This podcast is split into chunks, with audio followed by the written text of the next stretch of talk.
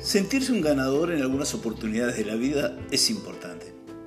Por ejemplo, si uno va a emprender un negocio, si quiere hacer un proyecto y darle eh, fuerza, cobrar iniciativa ganadora, es todo lo contrario en una situación de riesgo.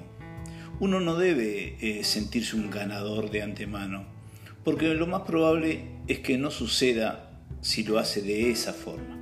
En realidad debemos apelar un poco a la humildad, a saber que el riesgo existe, a pensar como hacen los médicos trabajando en el frente de batalla en estas circunstancias, que el riesgo es cierto, que hay que cuidarse, que hay que tomar precauciones, que no es un vamos para adelante y funcionamos. En realidad es todo lo contrario la conciencia del riesgo es la mejor herramienta para vencer una situación traumática o posiblemente traumática. La conciencia de dónde estamos parados y para qué estamos parados en ese momento, en esa situación. Es interesante cómo el proceso de encierro eh, en realidad nos bloquea o puede bloquearnos. En realidad considero que no es el proceso de encierro, es el proceso de ensimismamiento del estar en nosotros lo que nos hace daño.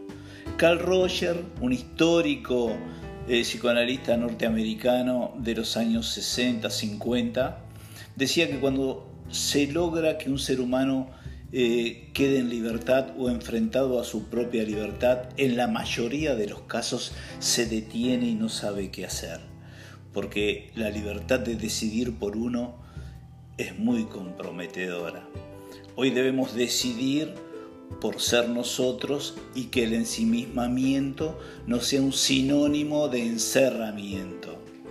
No, el encerramiento cuando es estratégico por una causa es como andar lento cuando lo que necesitamos es no despeñarnos por un abismo, necesitamos cuidar nuestros pasos. Hoy estamos en una situación para cuidar nuestros pasos. Entonces, en esa situación, más que ganadores, somos atentos y autocríticos de nuestras posibilidades, atentos al riesgo, autocríticos con nuestro nivel de defensa. No tengamos temor a eso y por supuesto que ya saldremos adelante, por supuesto que venceremos en esta contingencia, pero desde la perspectiva de que el cuidarse también es la herramienta de los valientes.